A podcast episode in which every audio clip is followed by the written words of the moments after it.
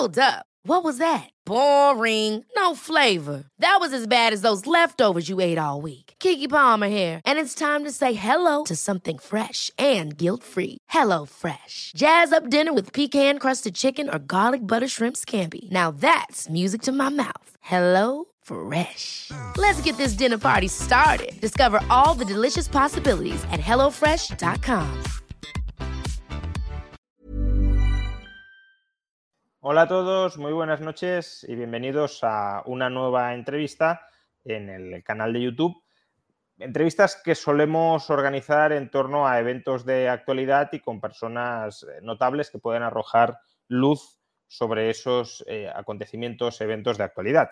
Y hoy eh, la entrevista está apadrinada por el Centro de Estudios OMA, centro de estudios del que formo parte, del que de hecho soy director del máster en economía UFM OMA y, es una entrevista apadrinada justamente porque en un par de semanas comienza una nueva edición de este máster en economía UFM OMA y todos aquellos que queráis pues, aprender eh, de manera sintética pero bastante intensa economía en un año, pues puede ser interesante que ya digo, si creéis que eh, tenéis esa motivación de aprender economía en un año, puede ser interesante que os informéis. Eh, tenéis la dirección con toda la información sobre esta edición en el link que encontraréis en la descripción de esta entrevista. Y como digo, es una entrevista que, como las que solemos hacer en este canal, gira en torno a acontecimientos de actualidad, con personas que pueden aportar luz a esos acontecimientos. Y hoy vamos a hablar de Argentina. Eh, Argentina en gran medida y para muchas cosas es un ejemplo de todo lo que no hay que hacer o de casi todo lo que no hay que hacer económicamente. Además, eh, un ejemplo que quizá a diferencia de, otros bastante más desastrosos, como puede ser Venezuela, donde básicamente ha habido un colapso institucional absoluto, eh, el caso de Argentina es un ejemplo de degeneración institucional progresiva que no colapsa, pero precisamente porque no colapsa mantiene atenazada en un estancamiento cuasi secular a la población.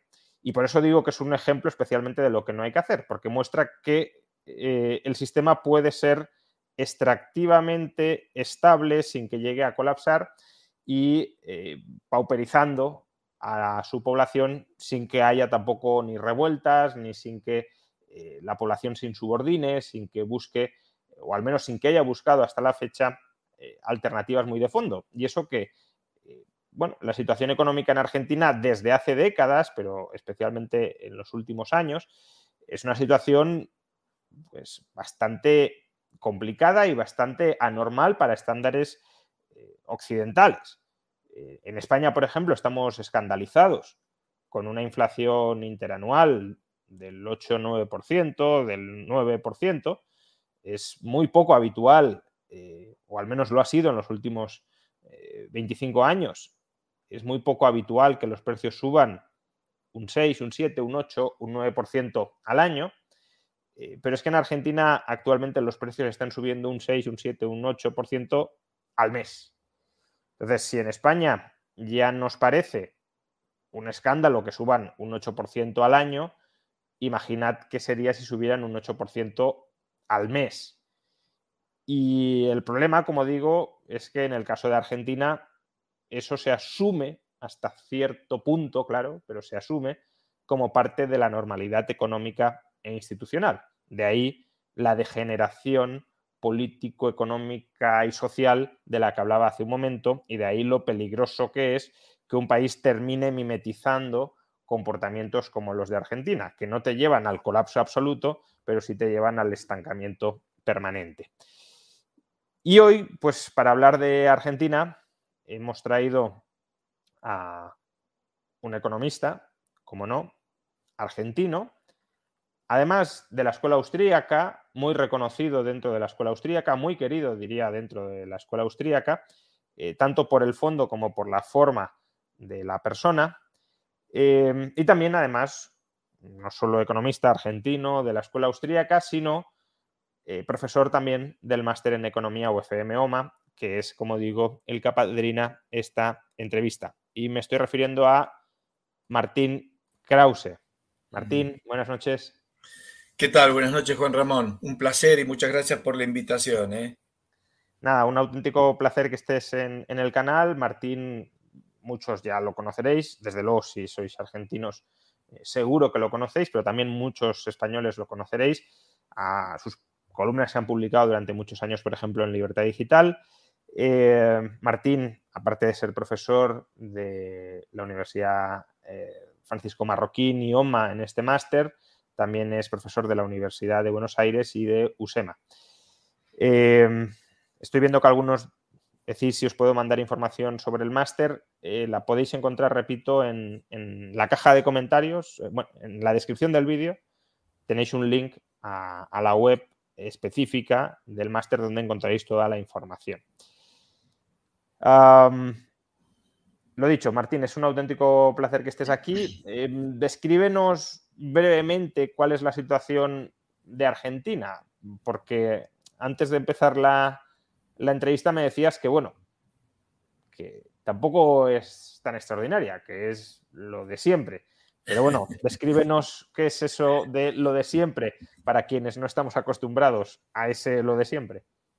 Sí, lo de siempre quiere decir que estamos acostumbrados a este tipo de fenómenos, pero al mismo tiempo de que no, no son sin costo, incluso para, eh, para el gobierno. Es decir, un gobierno eh, con estos niveles de inflación que tú señalaste pierde la próxima elección. Eso está claro. O sea que el argentino no sale, es algo que habría que estudiar. El argentino no sale a la calle a protestar por el aumento de los precios, pero te puedo asegurar que eh, el, gobierno pierde, pierde la elección. Y por eso eso es lo que, lo que lo motiva a tratar de hacer algo desesperadamente, incluso con tal de reducir eh, el nivel de inflación, frenarlo de alguna manera, siempre con todas y acá no importa, ¿no? Porque, por ejemplo, ahora el, gobierno que tenemos, que es un gobierno eh, peronista, no le importa los instrumentos, va a aplicar eh, controles de cambio, controles de, precios, todo eso con tal de llegar a la elección para la cual falta un año con algún nivel de inflación más bajo. Y así todo creo yo que no le va, no le va a alcanzar. Pero el único problema de Argentina es una inflación que ahora mismo está decíamos 6-7% mensual, pero en términos interanuales rozando el 100% interanual, es decir, 10 veces más, más de 10 veces más de la que tiene España, 10 eh, veces más de, la que tiene el promedio de Europa. ¿El único problema de Argentina es, la inflación o hay otros males eh, sociales? Bueno, como siempre, y acá ha sido siempre también eh, la cuestión, el problema es fiscal en última instancia. El problema es el gasto público y te diría en sus, en sus dos instancias importantes, digamos, el nivel del gasto público y el nivel del déficit fiscal. Son las dos cosas. El, nivel del gasto público está en niveles insoportables para, para la economía formal y el déficit fiscal es financiado con emisión monetaria porque la Argentina no tiene acceso a los mercados de crédito internacionales eh, así que la razón se, conoce y, la, sabemos hace mucho tiempo. Eh, son, esa es la madre de todos los, de todos los problemas que hay aquí, ¿no? y siempre ha sido así. Hace un par de años os, enviamos a algunos economistas españoles a Argentina para que os dijeran que no había ningún problema a la hora de, de financiar el déficit creando dinero, que un Estado que tiene soberanía monetaria siempre se puede financiar sin ningún tipo de problema si tiene el Banco Central a su servicio. Pues bueno, ya hemos visto que no ha funcionado del todo bien, ¿no? Tal cual. Dice, digo, mandaste gente de la teoría monetaria. No, yo no, pero digo, desde España os enviamos a cierta gente que también querría, ah, sí, sí, sí. también querría aplicar esas ideas en España, pero afortunadamente no. Aquí de momento no tienen la opción. Mira, la Argentina va recorriendo ciclos en los cuales va abriendo una puerta distinta para financiar ese gasto que nunca quiere este, reducir. Y es, entonces es, típicamente es más impuestos, cuando llega un límite ya no se puede cobrar más impuestos, endeudamiento, llega un momento que se le cierra la puerta del endeudamiento, emisión. Y, llega un momento también en el cual la emisión también le pone un límite, así que, y en ese caso, algo pasará y, volverá a tratar de buscar alguno de los otros caminos para, para hacerlo. ¿Qué tipo de, de, camino o qué tipo de, solución? No digo solución óptima, porque eh, desde un punto de vista liberal yo creo que todos estamos más o menos de acuerdo, habría que recortar de manera muy intensa el gasto público, em, a lo mejor ni siquiera en el corto plazo de manera inmediata, pero sí hacer un plan creíble de que año tras año vas a ir reduciendo el gasto público y que por tanto vas a ir acabando con ese déficit y te vas a ir desendeudando. Eh, pero, pero bueno, esa diligencia fiscal probablemente no la veamos. Entonces, eh, como bien dices, eh, una vez llegas a unos niveles de inflación como estos, te queda el repudio de la moneda o, entrar algo en vereda, es decir, tratar de, cuadrar algo las, las, cosas. Entonces, si, si previsiblemente Argentina va por el segundo camino, porque además ya tiene cierta experiencia histórica en, ir de, muy alta inflación a una cierta moderación, etcétera, ¿qué, estrategias crees que la clase política argentina, ya digo, no desde nuestro paradigma liberal, que está claro lo que habría que hacer, sino qué crees que va a pasar eh, para que esta inflación tan alta se reconduzca? Bueno, acá lo que tienes es este, una especulación política clara. Eh, eh, hay elecciones en octubre del año que viene y el nuevo gobierno asume el 10 de diciembre del año que viene. Y, eh, los, que, los que están ahora lo único que quieren es llegar hasta el 10 de diciembre. Mucho lo que vaya a pasar después, después se verá. No digo que no les preocupe, porque la verdad es que ellos también hasta tendrían la increíble esperanza de, de poder ser reelectos, por ejemplo. No, no digo yo creo que Alberto Fernández me parece que ya no la tiene, pero ahora su ministro de Economía está pensando que si a lo mejor puede poner algo de orden, a lo mejor le queda una, una chance que tampoco creo que sea, que sea creíble. Pero digamos, están básicamente pensando, yo pienso hasta el 10 de diciembre y nada más, y después explota todo, no sé, explota todo, pero yo o me fui o, o gané y ahí veo qué hago. E-, esa es su, mentalidad. La política llega hasta ahí nada más. Pero imaginemos que el peronismo gana, ¿no? Luego hablaremos de otras opciones políticas en Argentina. Imaginemos que el peronismo gana el año que viene y tiene que poner orden, porque tiene que poner orden de alguna manera. Eh, ¿Cómo lo pondría? Porque, eh, claro, al final la solución es, es, cuadrar el déficit, eso está claro, es decir, abusar menos del Banco Central para financiar la emisión de deuda. Pero como bien decías antes, eh, claro, mm, subir impuestos desde una perspectiva europea a lo mejor suena factible, pero eh, en países como Argentina, donde la economía informal es tan grande, pues eh, tampoco puedes subir mucho más los impuestos a la economía formal, porque además se te va a la informal cuanto más los subas, ¿no? y, y recortar el gasto, cuando tienes un estado clientelar tan claro como es el caso argentino, tampoco es sencillo, porque entonces se te revuelven los tuyos. Entonces, ¿Por dónde crees que tiraría el peronismo si tuviera ocasión de, seguir en el poder? Bueno, eh, en principio hay que, recordar que el peronismo es capaz de cualquier cosa, porque el peronismo también en los 90 impulsó la convertibilidad con Menem, las privatizaciones y todos los demás. No, no digo que haya ahora un, líder como, como Menem dentro del peronismo, pero bueno, Debo decir que un año antes de que Menem ganara las elecciones tampoco pensaba que hubiera, hubiera uno, ¿no? Entonces, este, espera, espera que voy a... Ah, perdón.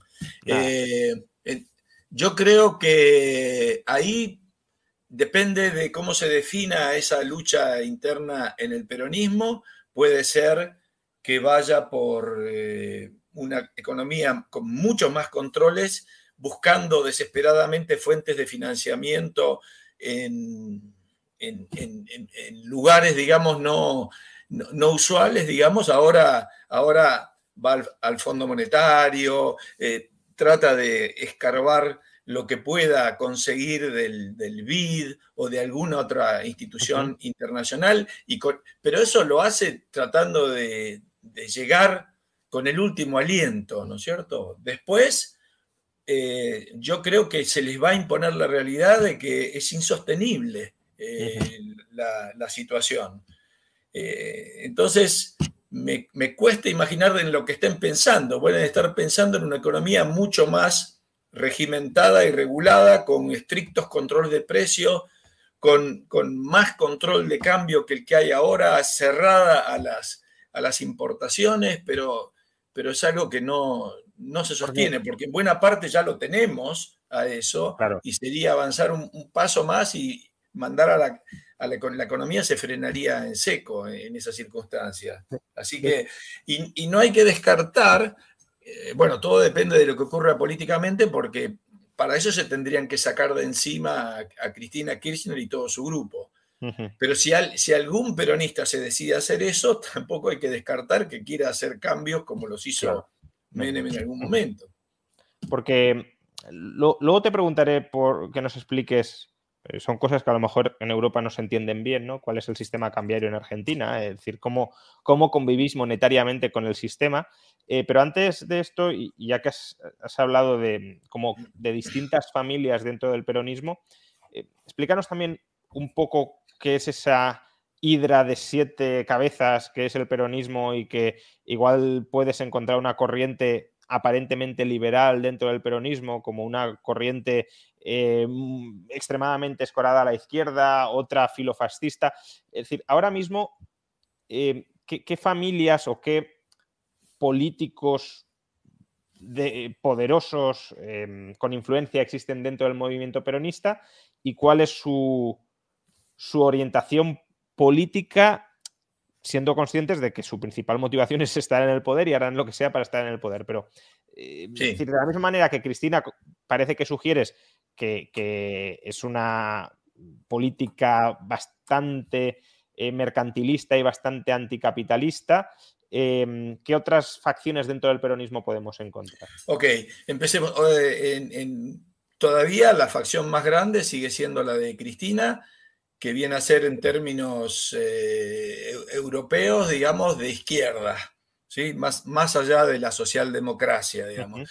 Por supuesto, acá mezclado con, el populismo.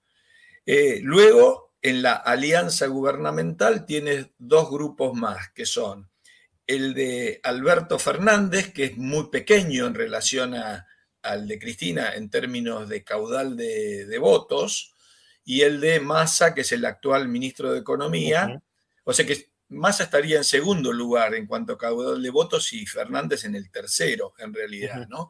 Esos son como los tres grupos políticamente eh, eh, organizados en el peronismo, pero el peronismo es corporativista, o sea que no hay que contar solamente en facciones políticas. Por otro lado están los gobernadores peronistas, que suelen a veces actuar en conjunto y ser una fuente de poder importante porque ellos tienen sus diputados en el Congreso, eh, este, sus senadores, o sea que son, son una fuerza importante. Y después tienes también los, los sindicatos, ¿eh? que están controlados por el, por el peronismo, e incluso parte de lo que ahora ya se llaman los movimientos sociales, que son los que andan eh, permanentemente protestando para obtener mayores planes sociales que a diferencia de los sindicatos, porque antes en la Argentina había protestas de los sindicatos, ahora hay protestas de los movimientos sociales, que supuestamente son aquellos que ni siquiera, que no, que no tienen o que trabajan de protestar, digamos, básicamente, ¿no? Porque ese es el trabajo que tienen.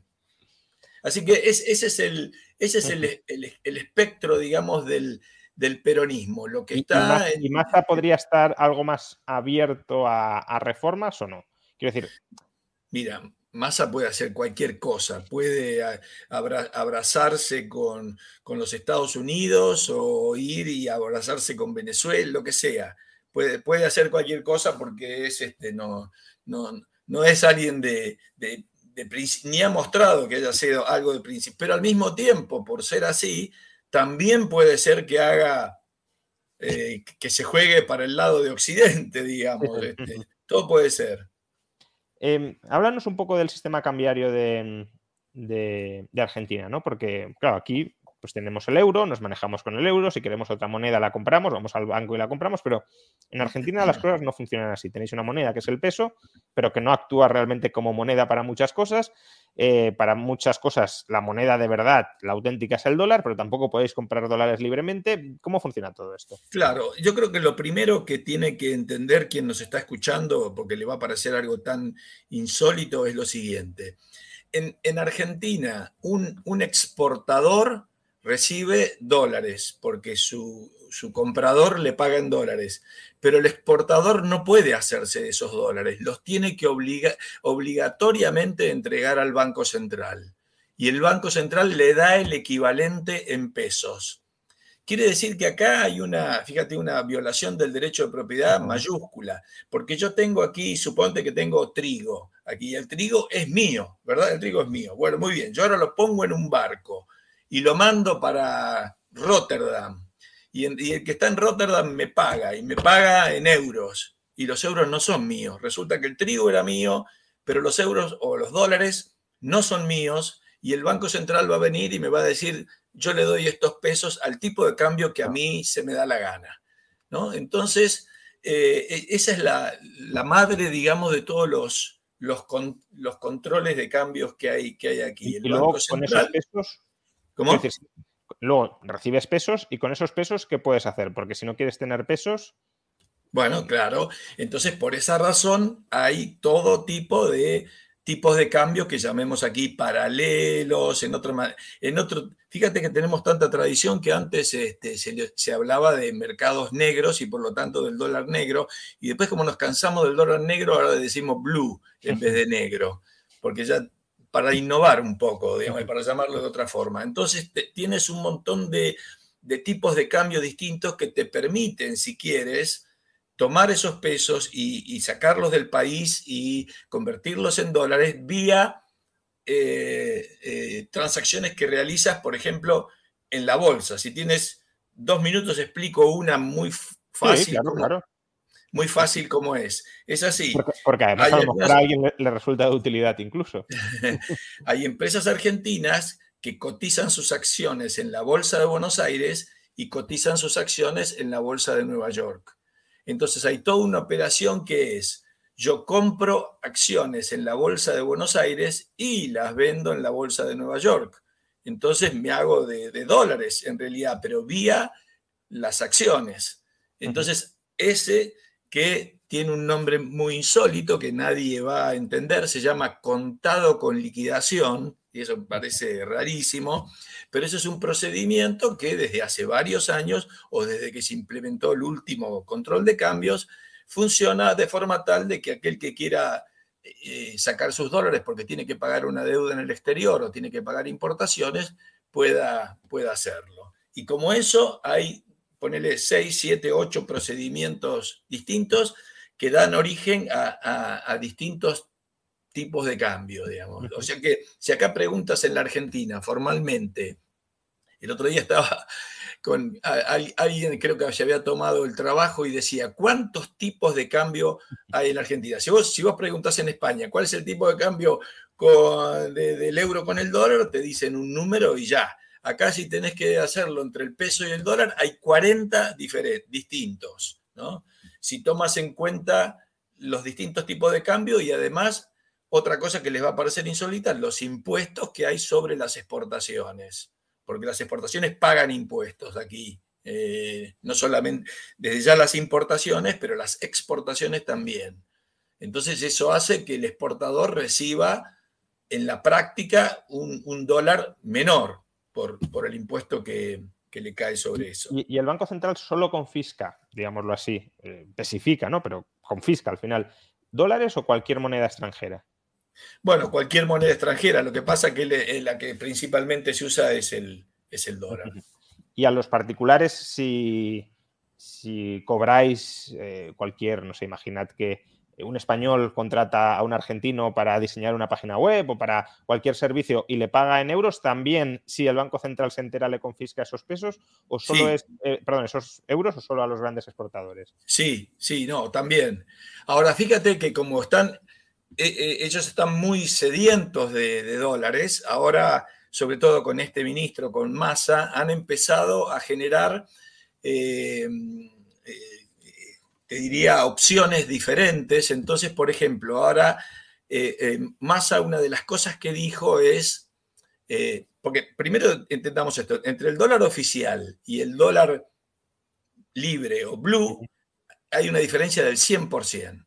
Uno cotiza 150, el otro cotiza 300. Entonces, imagínate, tú recibes dólares que podrías cambiarlos a 300, pero no, el Banco Central te da 150. Entonces, claro, muchos exportadores aquí eh, decían, bueno, pero yo entonces en vez de andar eh, exportando y que me den esos dólares, me, quedo con la mercadería hasta que necesite venderla pero, pero me quedo con la mercadería. Entonces no entran dólares al Banco Central y el Banco Central se empieza a preocupar. Entonces, el gobierno, ¿qué es lo que hizo ahora? Dijo, bueno, por un mes voy a permitir que los que venden soja eh, o soya, no sé cómo te dicen ustedes ahí, este, le voy a dar un, eh, un dólar mejor. Y entonces efectivamente ahí todos los que tenían soya fueron y, cambiaron y aprovecharon esa, esa oportunidad. Pero eh, lo mismo han hecho ahora con los servicios, por ejemplo, de, tecnología, de software y de, todas las, tecnologías modernas y los servicios al exterior, que la Argentina exporta mucho, ¿sabes? Porque, porque, porque ahora se ha vuelto barato además eso. Entonces hay mucha, y mucho empleo y muchas empresas de software, de informática, etcétera. es un país con buen capital humano y barato. un dólar especial, ¿perdón? No, digo que es un país con buen capital humano, Argentina, y barato, claro. Claro. Entonces, la, eh, el, gobierno le ha ofrecido ahora un tipo de cambio especial. Pero lo que, lo que hacía falta explicar es por qué hace todo esto. ¿Es gente que es obtusa mentalmente o qué?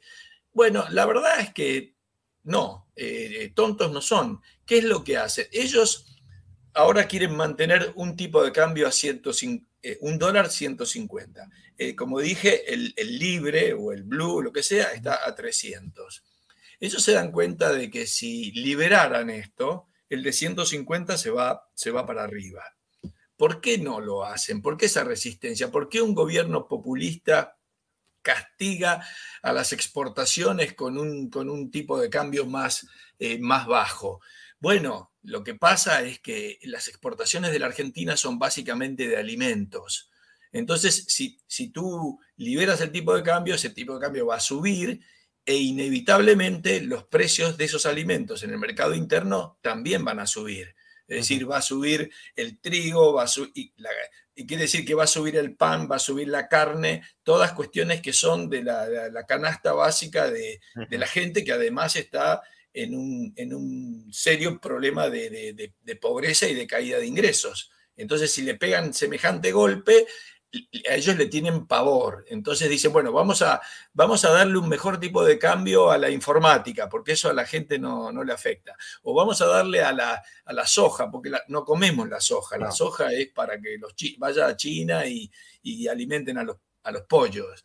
Este, pero al resto no lo toquemos, porque si tocamos eso, se disparan los precios internos, caen los salarios reales a lo que verdaderamente son, es decir, bien bajos y la gente eh, entra al, hambre mucho más, ¿no es cierto?, de lo que está ahora. Entonces eso es lo que los tiene atados y en la Argentina siempre ha ocurrido muchas veces hasta que la realidad se impone y explota, porque el Banco Central se queda sin dólares y dice, bueno, listo, basta, yo ya no puedo sostener ese, ese precio de 150, ya no tengo con qué, y entonces se va a lo que sea.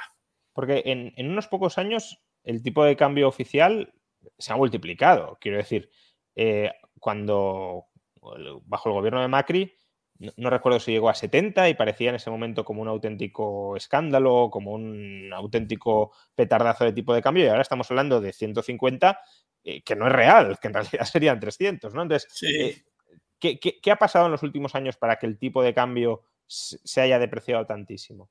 Bueno, la política del Banco Central respecto al tipo de cambio es un, crawling peg, ¿no es cierto? O sea, para los que nos están escuchando, es una devaluación eh, manejada, digamos, sucia eh, por el Banco Central, eh, que lo que pasa es que esa ha ido por debajo de, la inflación real, pero siempre, siempre ha ido devaluándose lentamente. Lo que pasa es que no se devalúa lo suficiente como para eh, acercarse al, dólar del mercado libre. Pero el Banco Central va dejando, y una de las políticas del Banco Central, o, que se mira respecto al Banco Central, es saber si acelera o desacelera esa, esa, devaluación. Pero como ves, este, queda bien atrás de lo que es el dólar que están marcando los mercados, en definitiva me preguntan por aquí que te pregunte que quién puede comprar eh, el dólar oficial. Es decir, ¿cualquier persona en Argentina puede comprar dólares oficiales o, solo gente bien conectada? mira, eso, buenísima esa pregunta. Este, mira, en principio hay una norma que dice que cada uno de nosotros puede comprar hasta 200 dólares por mes. 200 por mes. Y eso además muchas veces no es posible si alguien recibió algún tipo de subsidio en la tarifa de la luz o, o, del agua o algo de eso, tampoco se puede. Entonces, eso sería el límite. Pero los que sí pueden eh, eh, acceder son los importadores. Entonces, fíjate que eh, los importadores o sea, vos terminás subsidiando las importaciones porque mantenés ese tipo de cambio bajo a 150 y resulta que, claro, eh, a 150 las importaciones eh, son baratas. Entonces, aumentan las importaciones. Como resultado de eso, como, como el gobierno ve que aumentan las importaciones, ¿qué es lo que hace? Here's a cool fact. A crocodile can't stick out its tongue. Another cool fact you can get short term health insurance for a month or just under a year in some states. United Healthcare short term insurance plans are designed for people who are between jobs, coming off their parents' plan, or turning a side hustle into a full time gig. Underwritten by Golden Rule Insurance Company, they offer flexible, budget friendly coverage with access to a nationwide network of doctors and hospitals. Get more cool facts about United Healthcare short term plans at uh1.com. Quality sleep is essential. That's why the Sleep Number Smart Bed is designed for your ever evolving sleep needs. Need a bed that's firmer or softer on either side? Helps you sleep at a comfortable temperature? Sleep Number Smart Beds let you individualize your comfort so you sleep better together. JD Power ranks Sleep Number number 1 in customer satisfaction with mattresses purchased in-store. And now, save 50% on the Sleep Number limited edition Smart Bed for a limited time. For JD Power 2023 award information, visit jdpower.com/awards. Only at a Sleep Number store or sleepnumber.com. There's never been a faster or easier way to start your weight loss journey than with PlushCare. PlushCare accepts most insurance plans and gives you online access to board-certified physicians who can prescribe FDA-approved weight loss medications like Wigovi and Zepbound for those who qualify Take charge of your health and speak with a board certified physician about a weight loss plan that's right for you. Get started today at plushcare.com slash weight loss. That's plushcare.com slash weight loss. Plushcare.com slash weight loss. Entonces restringe cuantitativamente las importaciones, restringe la cantidad de importaciones. Entonces ahora este ministro ha impuesto un nuevo sistema por el cual supuestamente va a cerrar todas las canillas y, se va a poder importar mucho menos.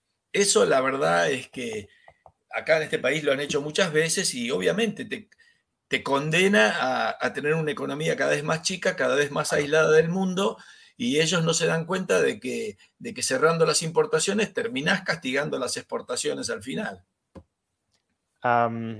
Y si un extranjero va a Argentina, ¿puede llevar dólares libremente? O también me, preguntan, si voy de turismo a Argentina, ¿puedo ir con dólares o, qué hago? Bueno, lo que tenés que hacer, obviamente, es lo que hacemos todos los argentinos, es no, decir nada y después buscar un lugar para venderlos en el, en el, Blue, que te da 300. Si vos venís a la Argentina y haces eso, la Argentina está re barata. Vas a comer al mejor restaurante de la ciudad de Buenos Aires y te sale, no sé, 30 dólares o 30 euros, ponele, una, una cosa así. Eh, y eso es lo que hacen muchos turistas. Nosotros ahora, la verdad, tenemos un aluvión de turistas, por ejemplo, de uruguayos, de brasileros, de, bueno, de Europa y Estados Unidos también, cantidad de gente que, que viene porque en esos términos la Argentina es re barata. Pero no tenés, que, no tenés que cumplir con, en ese sentido, claro, muchas veces viene gente que, eh, que, que, quiere honrar las normas del país al que visita y dice, no, yo no voy a hacer eso, pero el costo es muy alto. Claro. Sí, sí, bueno, es al final otra forma de, informalidad, ¿no? Y de tratar de escapar de, de, la confiscación y de la rapiña estatal.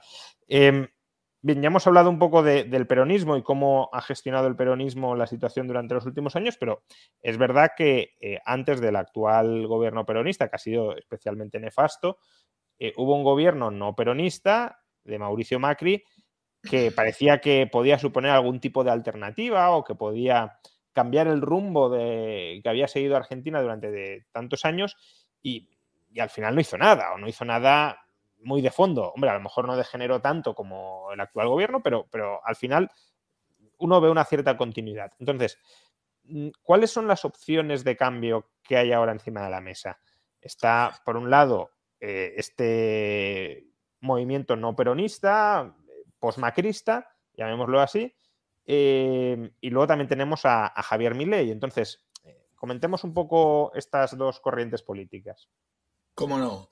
Eh, diríamos que la, primera de ellas, para ponernos en términos europeos, si quieres decirlo así, vendría a ser una alternativa socialdemócrata, por un lado, y, pero adentro de ello con, con, algunos, con algunos eh, liberales. Esta coalición se llama Cambiemos, sigue estando eh, Macri allí, pero hay algunos, dentro de ellos, hay algunos líderes que que tienen una tendencia más liberal. Ustedes, y creo que vos, Ramón, Juan Ramón, debes conocer, por ejemplo, a Ricardo López Murphy. Eh, y él está dentro de esa, de esa coalición, aunque es una minoría dentro de ese grupo, pero está dentro de ese grupo. Eh, después hay, hay, este, hay, hay, algunos otros dirigentes que de pronto son un poco más de... Eh, Ricardo es claramente liberal, nosotros somos más de centro derecha, ¿no es cierto? Ponele. Y después tenés, ellos, por el momento, lo que muestran las eh, encuestas es que marchan a la cabeza, ahora con cierto grado de tranquilidad, aunque no, no, no, llegarían a ganar en una primera vuelta. El, peronismo perdería realmente mal ahora eh, si hubiera elecciones. Eh, esta otra oposición no ganaría en la primera vuelta porque también está Javier eh, Milei con un muy interesante porcentaje de, apoyo que ronda alrededor del 20%. Un fenómeno que es absolutamente nuevo aquí en, la Argentina. Habíamos tenido alguna vez allá en los 80 y en los 90 algún partido liberal, pero este, nunca, nunca llegó a tener este, un 20% así de la opinión pública, no. Así que esto es bastante novedoso. ¿Y, qué propone cada uno para hacer frente a esta situación? Eh, porque imagino que, querrán poner fin a la inflación, querrán estabilizar las cuentas. Eh, ¿Cuál es la receta de cada uno de ellos? Bueno, eh, está claro que todos entienden que algo hay que hacer con el, con el gasto, ¿no? Entonces acá las diferencias entre estos dos grupos de la oposición tienen que ver un poco con, con la profundidad con la cual quisieran avanzar eh, en, el recorte del gasto. Es bastante probable que cambiemos, que es este, la coalición eh, opositora de Macri y otros, este, sí, quiera frenar y, reducir el gasto, pero eh, algo lentamente, digamos, y, está claro que Javier Milei iría, este, él, le dice, creo que el, el plan serrucho o el plan algo así, que va a venir a, cortar, a cortar todo lo que hay que cortar. Después también hay diferencias en ellos en cuanto a una solución monetaria, porque tú decías muy bien que eh, el recorte del gasto público en la reforma del Estado inevitablemente lleva tiempo. eh, debería formar parte de un plan de shock el anuncio de lo que se va a hacer. Es decir, llegar un día y decir, mira, acá vamos a hacer esto, vamos a privatizar todas estas empresas de nuevo, vamos a cerrar todas estas. Obviamente eso vamos a tardar dos años en hacerlo, pero el hecho de que lo puedan anunciar de una sola vez cambia absolutamente las expectativas y te puedo asegurar que cambia el flujo financiero del país de dinero que se va para afuera a dinero que viene para adentro. Eso, eso ha pasado otras veces, pero eso tiene que ser creíble desde el punto de vista político, ¿no? Entonces, ahí, eh, si bien eh, eh, hay distintas hay distinta profundidad en las reformas que, se pueden o que se están proponiendo para eso, también las hay respecto a hacer un shock tipo monetario. Es decir, donde, donde por un lado están quienes eh, se tientan con alguna especie de régimen como los de Perú o Uruguay, en el cual hay un cierto grado de, libertad monetaria para hacer también contratos en algún otro tipo de moneda, y, aquellos que plantean algo más drástico como directamente dolarizar, dolarizar la economía este, y olvidarlo y terminar con el peso eh, de una vez, de una vez por todas. ¿no? Eso yo creo que son las, las dos opciones que, que, en la oposición, más o menos. Por cierto, ahora seguimos hablando del plan de Milley, pero ha llegado un, super chat sobre la inflación en Argentina y además creo que está bien eh, aclararlo, ¿no? Porque es verdad que es muy llamativo esto. Dice, anteriormente dijiste respecto a Argentina que el dato de inflación es más desesperante que el de Venezuela. Eh, tocante, sorprendente este dato, de qué fuente lo saco. Actualmente Argentina ya tiene una tasa de inflación más alta que, Venezuela, no acumulada durante los últimos años, pero, pero sí, sí mensualmente, si no estoy mal informado. Sí, yo creo que yo, yo, tampoco podría asegurarte la inflación de Venezuela, pero como tú has dicho bien aquí, está en 7 o 6% mensual habría que verificar nada más que yo creo que la de Venezuela ahora no. Ahora, ahora. Ahora sí, no, no, llega a eso. Sí, viene de muchísimo más alto, claro, pero, pero ahora mismo está, eh, si, no, si no estoy mal informado, es la segunda del continente. Porque increíblemente, aunque no quiero derivarme a hablar de Venezuela sobre lo que no debería, porque tampoco sé, pero Venezuela ha relajado un poco los controles sobre el dólar y entonces hay mucha transacción que se hace en dólares. Se ha, dolarizado de facto eh, Venezuela. no, de jure, pero sí de facto. Em, bien, sigamos con, el plan de, cambiemos, que no está muy claro cuál es, más que llegar al poder y tratar de dar una aparente eh, sensación de seriedad, de rigor, ¿no? De, saber gestionar un poco lo que hace aquí el PP cuando llega al poder, que no, toca nada, pero viene a decir, nosotros somos más serios, hombre, a lo mejor se preocupan un poquito más por no disparar el déficit, pero, pero poco más. Y, luego el, plan de, choque de, Javier Milei. A, mí de, de Milei eh, me interesan varias cosas eh, y te quiero preguntar por ellas. Eh, una es, ¿cuán realista es el plan económico de, de mi ley, porque eh, desde la oposición es muy fácil hablar y decir voy a hacer esto o me voy a cargar todo esto, eh, voy a dolarizar la economía, voy a reducir de manera muy significativa el gasto público, pero cuando luego tienes que concretar esas grandes consignas ideológicas que pueden ser acertadas en medidas concretas, eso ya cuesta mucho más. Entonces, Em, ya no digo si se va a enfrentar a resistencias internas, la burocracia, los clientes eh, del poder político, que obviamente todos estos no van a querer ningún tipo de recorte, sino si incluso él cuando tenga el presupuesto delante y tenga que meter la tijera, eh, la va a poder meter, se va a atrever a meterla en toda la magnitud que hace falta,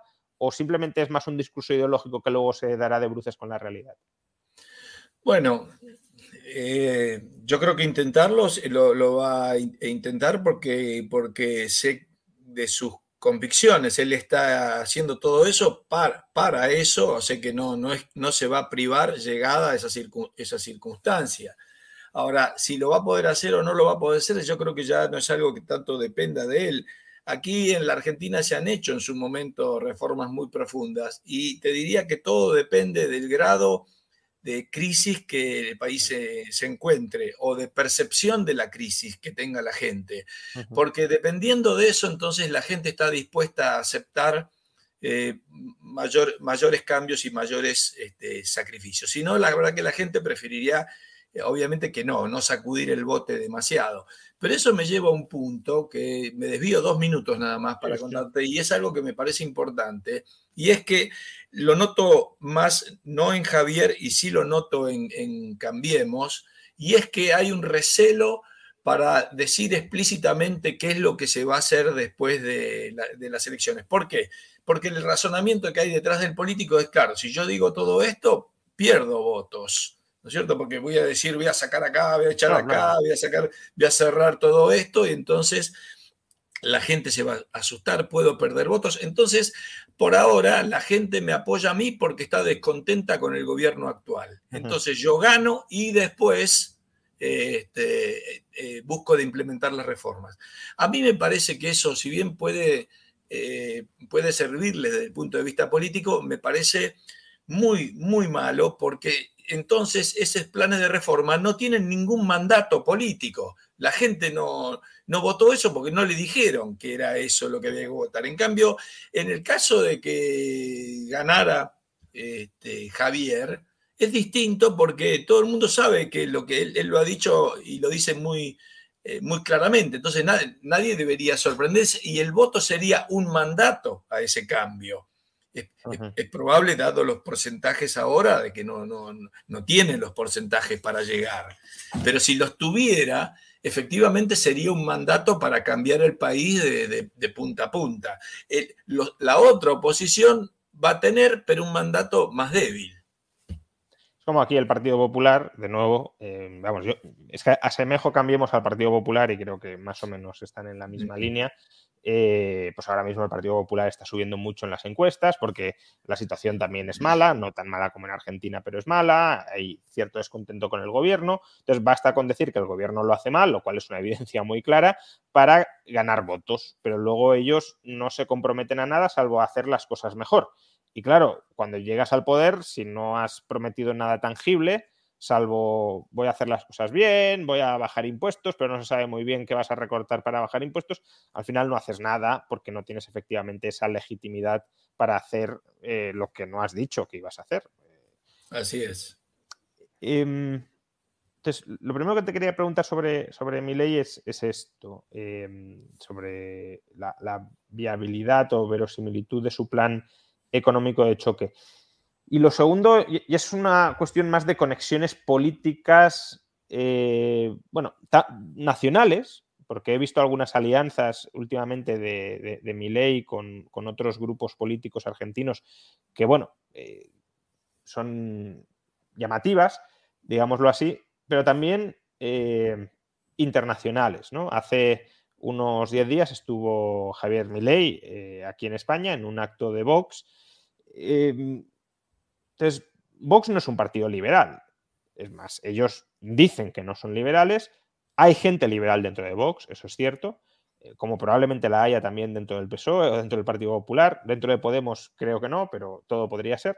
Pero es verdad que dentro de Vox hay, un par, dos, tres, cuatro personas a lo sumo entre los altos cargos que, o medios cargos que sí son liberales en lo económico y, y sí son bueno, políticos que, en discurso económico hay que, hay que prestarles atención.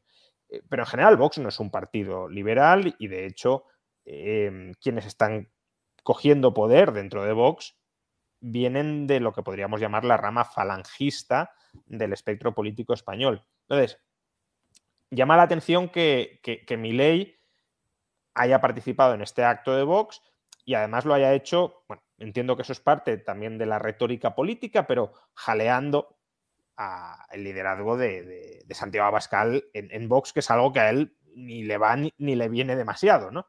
Entonces, mm. ¿a qué se debe este, este tipo de, movimientos, eh, de alianzas em, de Javier?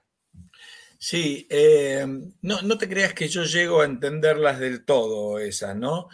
Yo te puedo decir que Javier Milei es, este, y, tú y yo conocemos muy bien esas ideas, es eh, claramente anarcocapitalista. Digamos. Esa, es, su, posición y sus, y sus principios. Y yo creo que no, los traiciona en, en, ningún momento. Creo que desde esos principios me, parece que él lo que hace es decir, el enemigo principal es la, la izquierda y el estatismo, y yo, por lo tanto, este, me vinculo con todo lo que no sean la izquierda y el, estatismo. O no tengo problema de vincularme con los que, con, eh, los que no son la izquierda eh, y, el estatismo. Creo que ese es un poco su, razonamiento. como vos decís, a mí, yo, tampoco, yo sé poco de la, de la política eh, española o en otros lugares, o, por, lo, por, lo, menos también el vínculo, por ejemplo, con, eh, con Bolsonaro o con el, con el, hijo de Bolsonaro, en fin, eh, qué sé yo, estas son cuestiones ya más de, no sé si de táctica política, eh, yo creo que él no, no resigna sus principios, pero no sé si esto vale la pena ese tipo de alianzas. entiendo que es una, es una especie de forma de ganar proyección internacional Em, y de, bueno, tener una especie de, internacional política em, alternativa a la socialdemocracia de derechas, digámoslo así, ¿no? A la socialdemocracia establishment. El problema es que se mete ¿no? dentro de toda esa internacional mm, no alineada con, con el establishment. Es verdad, porque hay un internacional socialdemócrata, hay un internacional liberal, eh, en, la, eh, en, la, cual está aquí Cambiemos también, o, cercana a Cambiemos, entonces él queda, si no, está muy solo. Eh, no, hay una internacional libertaria este, a, la cual acercarse y, tal vez, bueno, se, va acercando con lo, que, con lo que tenga más cerca. Entonces, tu, tu pronóstico, que al final no tenemos, siempre lo digo, bolas de cristal y por tanto eh, simplemente es una especie de estimación en función de, la información siempre parcial que tú tienes. Tu pronóstico sobre lo que va a pasar en Argentina, eh, primero a un año, bueno, primero antes de un año, es decir, ¿cuál va a ser la evolución económica de Argentina antes de las elecciones? Si crees que se puede de alguna manera estabilizar la situación o va a seguir degenerando. Eso es lo primero y luego te pregunto por otros plazos más prolongados.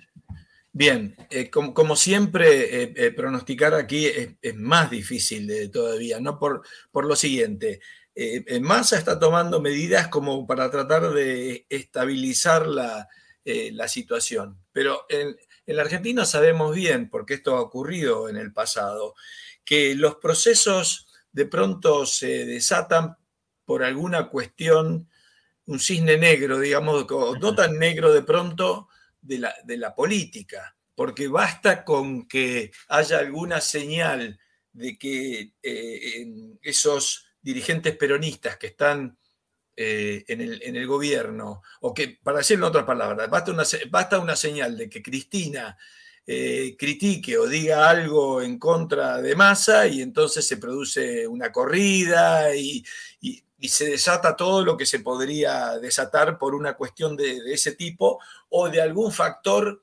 insospechado eh, en este momento. O sea, todo eso puede ocurrir. Él eh, se está recorriendo el, borde de un, de un, precipicio y en cualquier momento cualquier cosita de esas te tira, te tira abajo el precipicio. O sea que todo eso, todo eso puede pasar. Si nada de eso pasa, y es raro de pronto que no pase, porque si nada de eso pasa, quiere decir, por ejemplo, que, que Cristina no se diferenció mucho de Massa y por lo tanto van camino a, perder una elección y a, y a, desaparecer más o menos como, como, movimiento político. Así que yo tengo dudas de que eso vaya, vaya a pasar. Yo creo que cada vez van a ir marcando más la diferencia eh, eh, los, kirchneristas, digamos, van a ir marcando cada vez más la diferencia, va a ir quedando más, más solo y eso eh, aumenta exponencialmente el peligro de que, de que, las cosas exploten, ¿no? Y, porque en el fondo se están jugando un, problema, un problema que ya que hablabas de mi ley, que es el siguiente. Falta, falta bastante para eso, ¿no? Pero como se ven las encuestas ahora, bueno, cuidado porque, porque eh, mi ley puede mandar al tercer puesto al, peronismo, lo cual sería algo impensado y, este, y yo creo que llevaría a una eh, recomposición total de ese, de ese, sector, de ese sector político que no está acostumbrado a perder de esa forma. Pero ya te digo, este, la, otra es que, más o menos se sostengan y todos se sostengan sobre, un hilo hasta llegar a la elección, pero, haciendo eso también pierden. Así que no, les sirve de mucho tampoco. ¿Y qué crees que pasará en las elecciones? Eh, de nuevo, por, ir avanzando en horizontes, ¿no?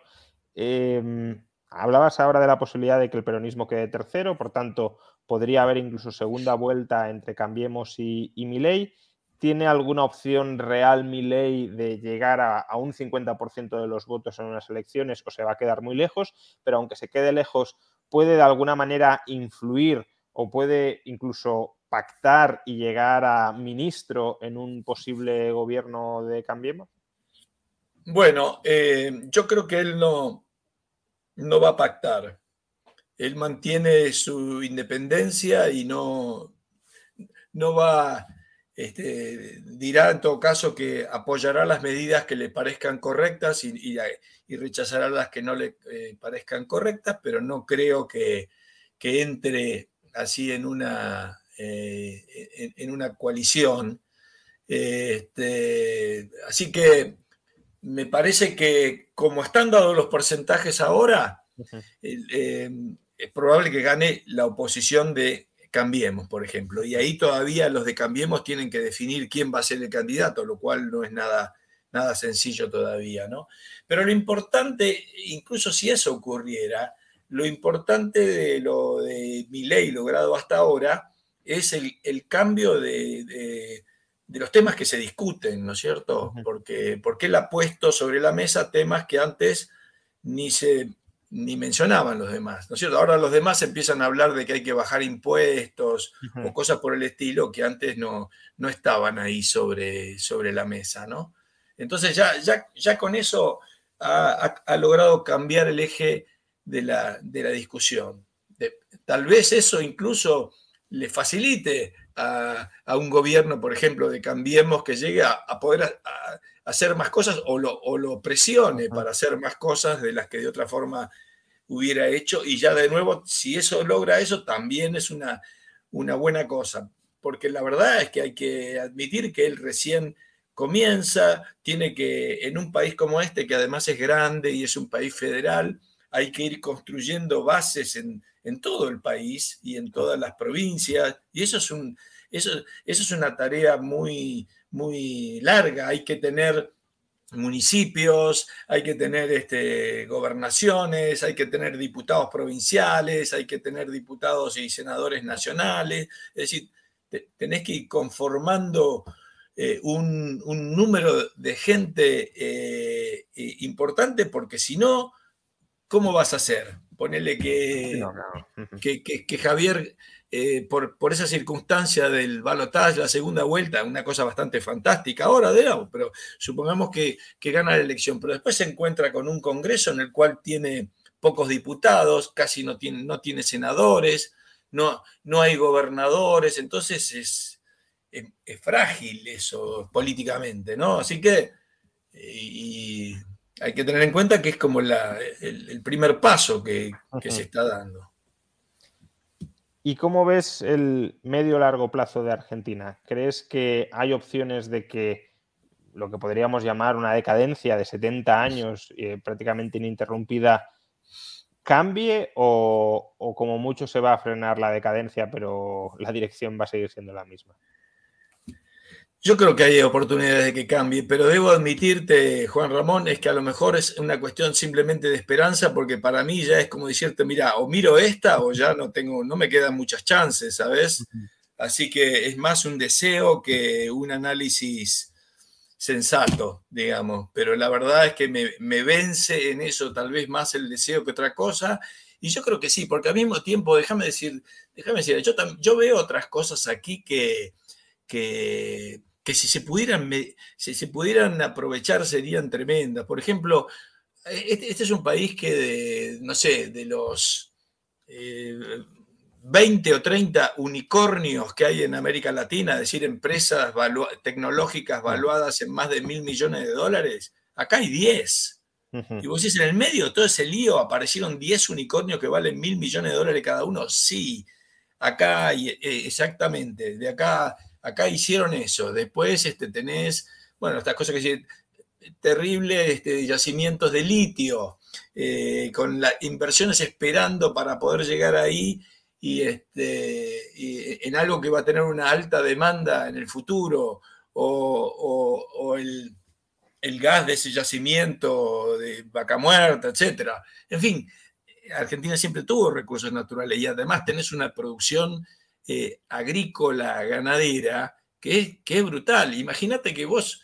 Eh, para que, para que la gente nos, entienda, los productores agrícolas eh, reciben un precio cuando exportan afuera. De ese precio, ya hemos dicho que por el, por el control de cambio reciben la mitad. Y sobre esa mitad, el gobierno le, aplica además un 35% de impuestos sobre, sobre el precio de venta. E, el resto es lo que le queda al, al productor. Y así todo el productor es eficiente y compite. Ah, es increíble. Si vos le sacaras esa piedra de encima, eso te imaginás cómo reacciona y cómo, cómo, explota. Pero la verdad que es, eh, es, una pena, son esas oportunidades perdidas. Ahora que el precio de los commodities sube y todo eso, tendría que ser aquí. Tendríamos que estar viviendo una fiesta y un boom de, todas esas actividades y lamentablemente no, no, no lo es.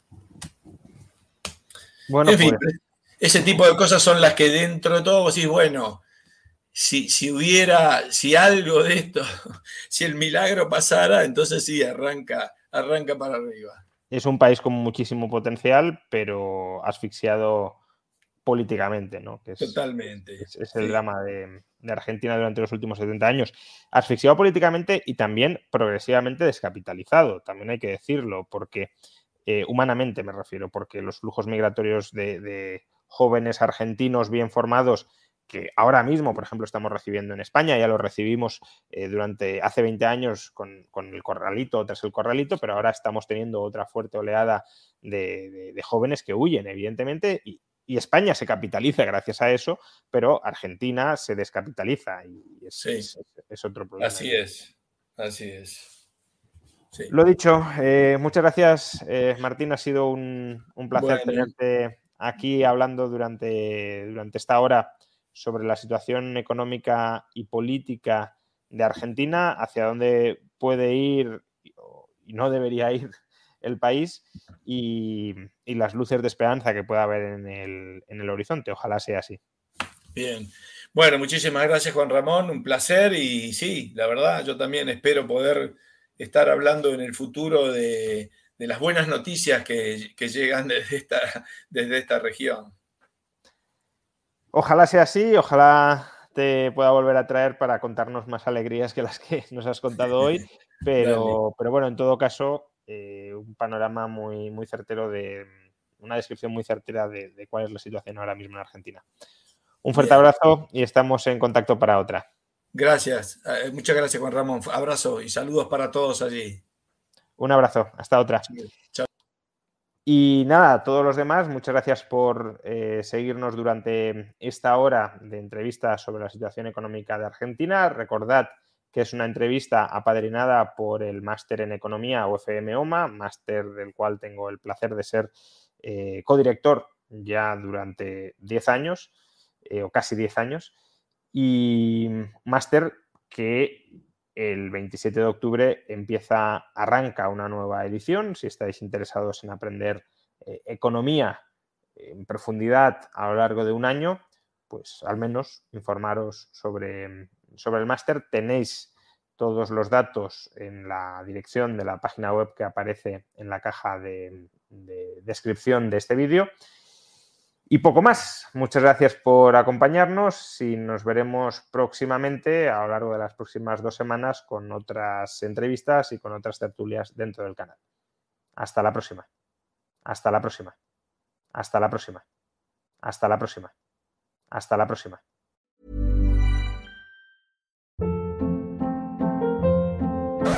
Hold up. What was that? Boring. No flavor. That was as bad as those leftovers you ate all week. Kiki Palmer here, and it's time to say hello to something fresh and guilt-free. Hello Fresh. Jazz up dinner with pecan-crusted chicken or garlic butter shrimp scampi. Now that's music to my mouth. Hello Fresh. Let's get this dinner party started. Discover all the delicious possibilities at hellofresh.com.